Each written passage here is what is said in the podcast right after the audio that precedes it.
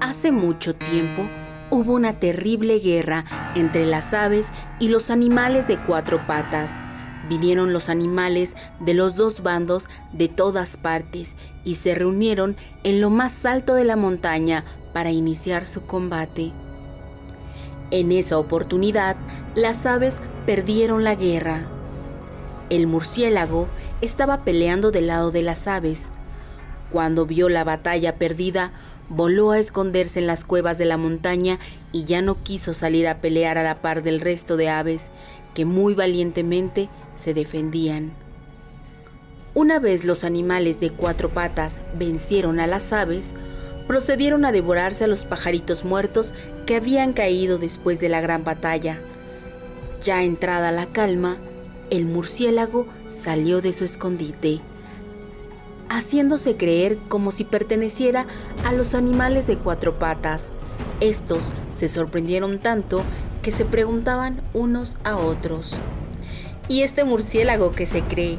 Él es un ave. ¿Qué está haciendo entre nosotros? El murciélago inmediatamente respondió. Esto no es así, compañeros. ¿Conocéis a un ave con pelo, piel y dientes? Si es así, dime dónde la encuentro me doy por vencido y me entrego a ustedes para que me hagan prisionero de guerra. Ante estos argumentos, los mamíferos no pudieron responder y pensaron que estaban equivocados.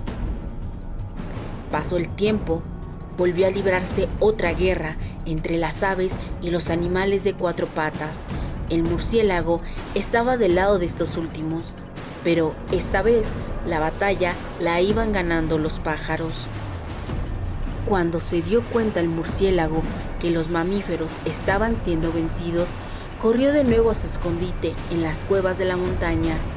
En eso vino la calma y se metió entre las victorias de las aves. Estas también se sorprendieron y le empezaron a gritar, Vete animal hipócrita, tú no perteneces a nosotras, tú perteneces a los que tienen pelo y dientes.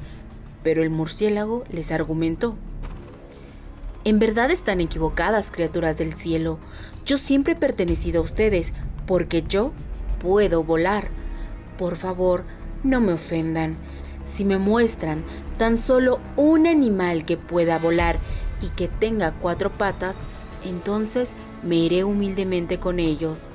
Las aves se reunieron para discutir la situación. Al final, comprendieron que habían sido poco justas con el murciélago y lo aceptaron con ellas. Luego de muchos años, todos los animales firmaron un acuerdo de paz y hubo armonía entre ellos. Comenzaron a llevarse bien, las aves volaban hacia lo más bajo de los valles y los mamíferos empezaban a subir a lo más alto de la montaña. El murciélago no sabía a qué grupo pertenecía. Entonces, ambos bandos descubrieron la hipocresía de aquel animal. Hubo una junta bipartidaria para juzgar al murciélago. Su castigo fue condenarlo en que debían de vivir aislado en soledad. Fue tanta su vergüenza que desde entonces solo se atreve a salir de noche para que ningún animal pueda verlo.